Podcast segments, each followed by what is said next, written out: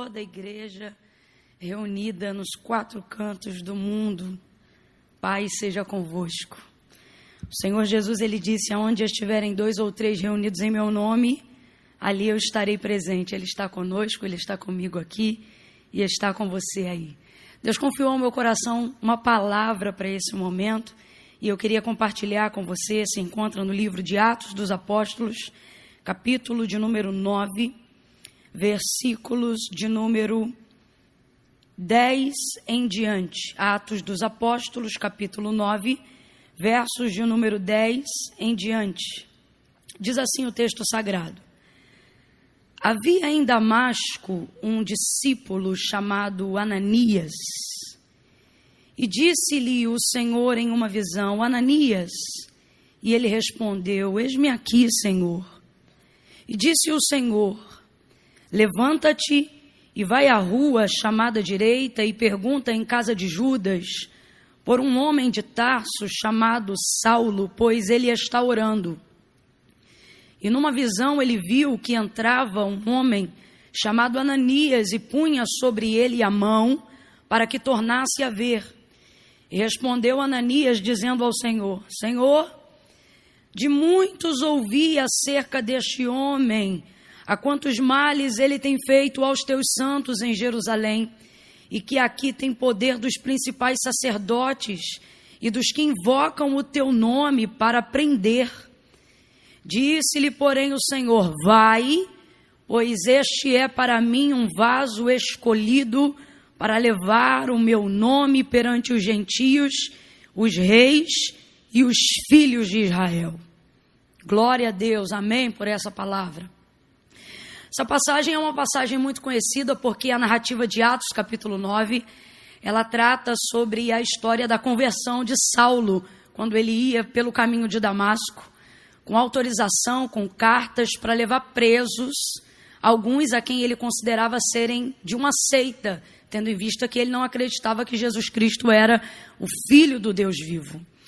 E nesse caminho ele viveu a sua maior experiência com o Senhor. Posterior a esse momento, como escamas ficou cego, como escamas nos seus olhos lhe cegaram. E ele entrou em Damasco como Deus queria, não como ele queria, após a conversão, após a experiência, e estava dentro de uma casa. Aguardando ali, o texto vai dizer que ele ficou três dias sem ver, sem comer, ficou ali quieto e, de acordo com o relato, cego. Dentro desse período, o Senhor visita Ananias, um discípulo amado daquela região, e compartilha com ele aquilo que estava acontecendo com Saulo. E diz para ele que ele precisa ir até essa casa onde está Saulo, porque este homem teve uma visão, o próprio Senhor também confiou uma visão a Saulo na casa onde ele estava, que um homem chamado Ananias entrava na casa que ele estava, impunha as mãos sobre ele e assim ele seria curado daquela cegueira, ele seria livre daquela cegueira momentânea. Ananias então ouve essa instrução do Senhor. Olha, Ananias, vai na casa onde está esse homem, você vai encontrar ele lá, ele está orando e ele teve uma visão e é você que vai até lá. Vai pôr as mãos sobre ele e vai lhe restaurar a visão. Ananias, quando ouve Saulo, quando ele faz dimensão de quem Deus está falando, imediatamente ele responde o que a gente acabou de ler aqui na palavra. Ele diz: Senhor, de muitos eu ouvi que este homem, que homem, este que o Senhor acabou de falar, estou parafraseando só para a gente entender, ele é um homem vil, sanguinário, ele é um homem perseguidor, Inclusive, ele tem autorização dada pelos maiorais para levar em cárcere, para levar presos todo aquele que invoca o seu nome. É interessante a colocação de Ananias, porque, obviamente, no susto da receptividade da mensagem, Ananias é como se estivesse dando para Deus uma notícia que Deus ainda não soubesse. Ou se ou como se ele estivesse querendo aferir se ambos estavam falando do mesmo Saulo, da mesma pessoa.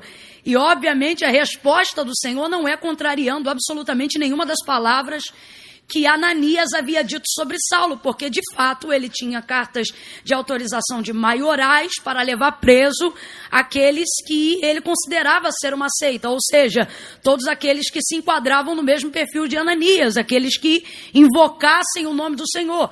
Então a primeira coisa, bate a informação, porque de fato eles estão falando da mesma pessoa. O Senhor está falando da pessoa que Ananias está temendo naquele momento.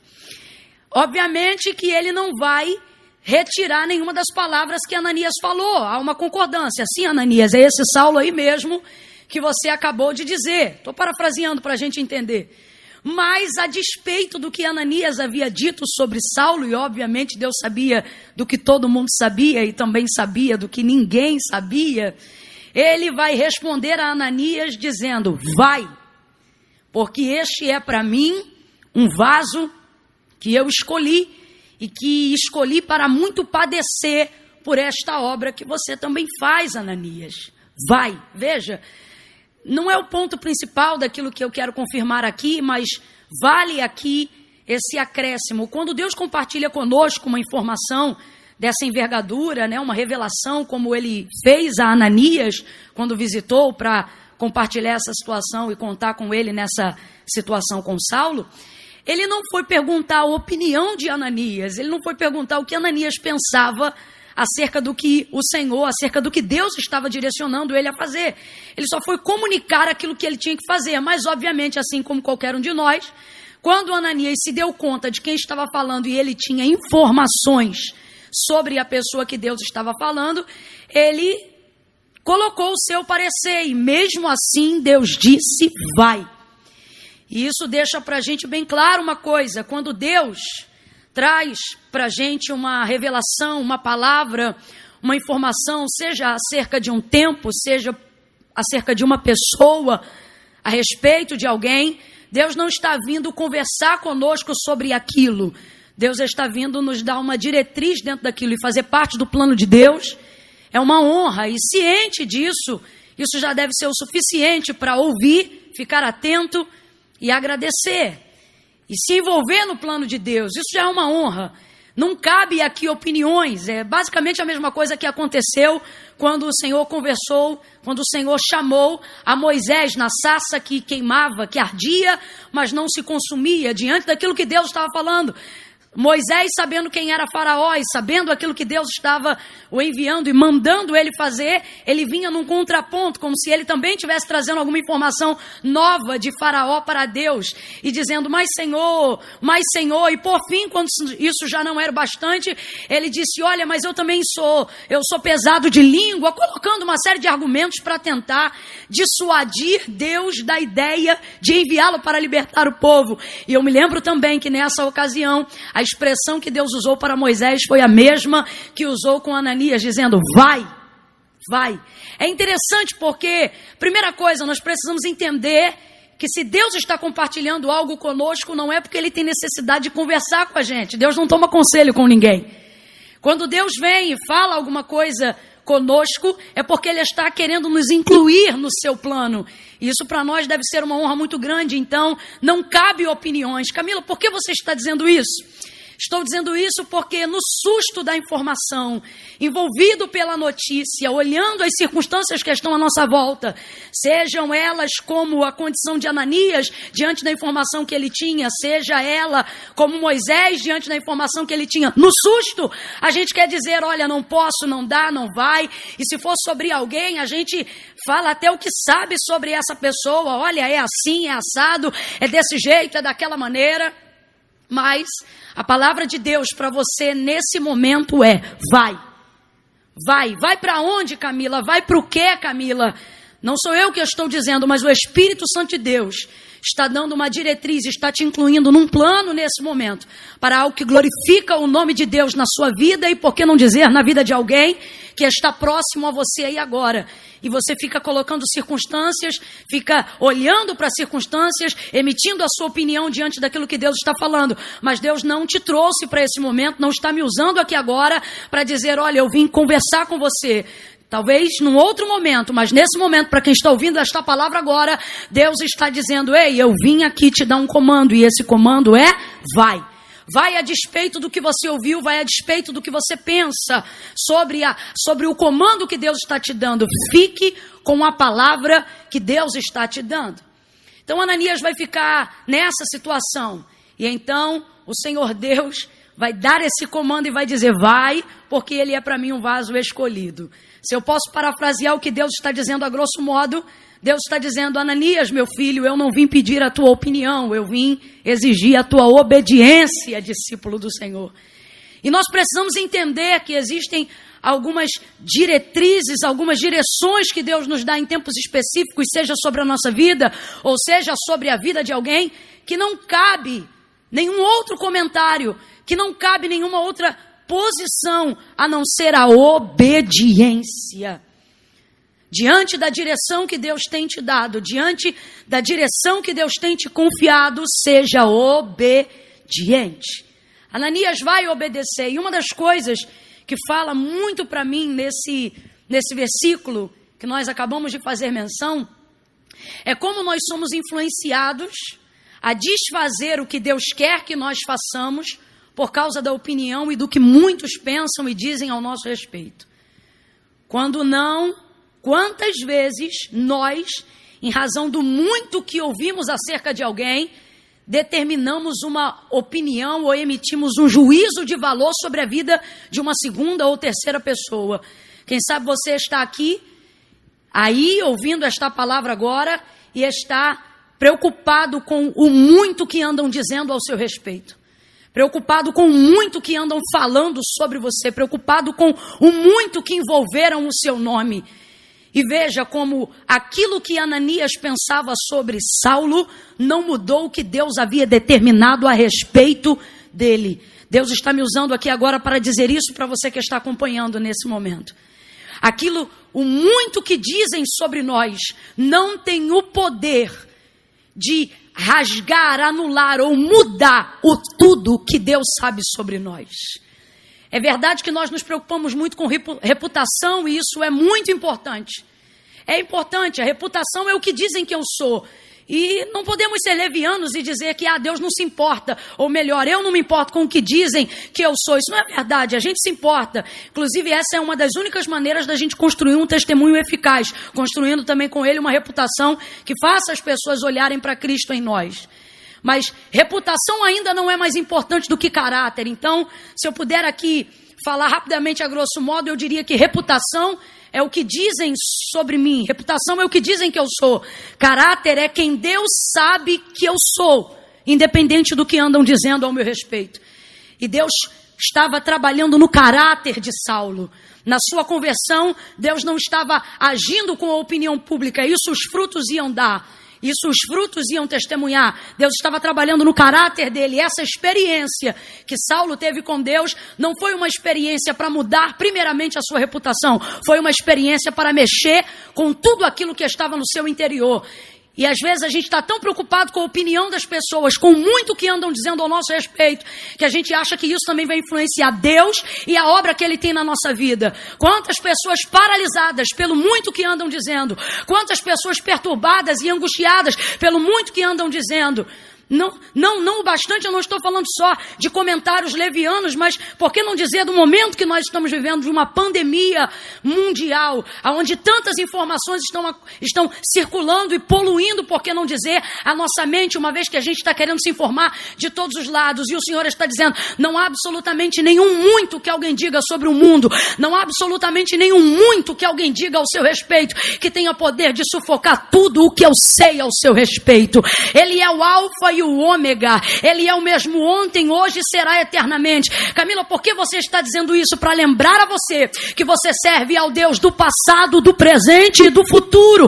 Então nunca permita com que o muito que alguém diga tenha o poder de abalar o tudo que Deus tem ainda para fazer ao nosso respeito, ou tudo que Deus determinou ao nosso respeito. Veja, Ananias é discípulo do Senhor, Ananias é amado do Senhor, mas nem Ananias, aquele a quem o próprio Deus estava usando, diante das informações que ele colocou, foi o suficiente para frear a ação de Deus em direção à vida de Saulo. A palavra do Senhor para Ananias, depois de tudo que ele ouviu, ainda foi a mesma desde quando ele iniciou. E a palavra foi: vai. Aleluia. Oh, aleluia. Nós servimos ao Deus Todo-Poderoso. Não há absolutamente nenhum muito que tenha o poder de sufocar o tudo de Deus. O tudo que Deus é, o tudo que Deus sabe, o tudo que Deus faz, o tudo que Deus pode. Esse é o Deus que nós servimos. Nós estamos vivendo em um tempo onde alguns andam com muito medo. E o Senhor está ministrando essa palavra para você compartilhar com alguém agora, para você ministrá-la sobre quem está à sua volta aí agora, para você ouvi-la nesse momento. E ele está dizendo: seja o que for, não há nenhum muito que estejam dizendo contra você que seja maior do que o tudo que eu sei sobre você. Coloque agora numa balança o muito que você sabe, o muito que você ouviu, o muito do medo que você sente, o muito do que você está sabendo e coloque no outro prato, do outro lado da balança. O tudo de Deus. E você vai perceber que o tudo de Deus tem peso sobre qualquer muito.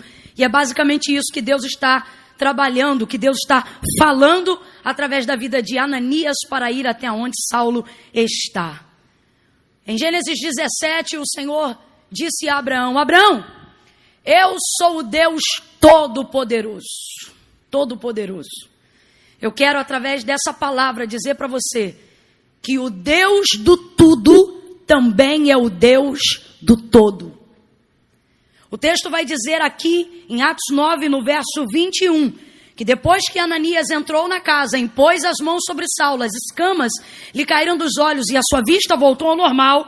O texto vai dizer que logo em seguida ele foi se esforçando. Verso 21, verso 20. E logo nas sinagogas pregava que Jesus era o Filho de Deus. E todos os que o ouviam ficavam espantados, porque sabiam quem ele era. E diziam: Não veio aqui para levar alguns dos principais sacerdotes dos, não veio aqui para levar preso a mando dos principais sacerdotes? E o texto diz que ele se esforçava e com isso confundia os judeus. Por quê? Porque a informação que eles tinham de quem ele era, com a atitude de quem ele é agora, deixava eles espantados. O que é isso? A gente sabe muito, gente, mas só Deus sabe o tudo. Você sabe muito de alguém, mas Deus sabe tudo sobre esse alguém. Salmos de número 3, verso de número 2 salmista vai salmodiar e ele vai dizer que diziam acerca dele. Muitos dizem: não há salvação para mim em Deus, mas tu, Senhor, tu és o meu escudo, és o que levanta a minha cabeça. Ele está dizendo: é o Senhor que me protege, que me guarda e que me dá dignidade para andar de cabeça erguida. Eu não sei o que andam dizendo, mas eu posso te dizer o que a Bíblia diz ao seu respeito. E a Bíblia é toda a palavra de Deus. A palavra de Deus é o Verbo vivo feito em carne. É tudo que nós temos em Cristo está aqui. É por aqui que nós compreendemos todas as coisas. Se está sobrando muito medo, é porque está faltando palavra de Deus. Mas Deus te, te trouxe a essa tela onde você está assistindo agora para dizer para você: Eu sou Deus Todo-Poderoso. Eu sou Deus que tenho tudo, que posso tudo e que tenho o controle de tudo. Aleluia. Disseram para João Batista: João, tu és o Cristo? E por que disseram isso para João? Achavam que ele era o Cristo porque ele era poderoso, ele enchia o deserto, as pessoas ouviam a sua palavra, ele era virtuoso demais. Então disseram: João, tu és o Cristo? E ele disse: Não, eu não sou o Cristo. O Cristo é alguém que virá após mim, porque já foi nascido antes de mim e por isso é primeiro do que eu. Mas eles diziam: João, tu só pode ser o Cristo porque tu és poderoso. E ele disse: Não, após mim vem um que é mais poderoso do que eu. Ele é o Todo-Poderoso. Entregue a sua vida ao Todo-Poderoso. O nosso Deus é um Deus de todo, é um Deus de tudo. Vai ver você ainda não crê com tudo porque ainda não entregou a sua vida ao Todo-Poderoso.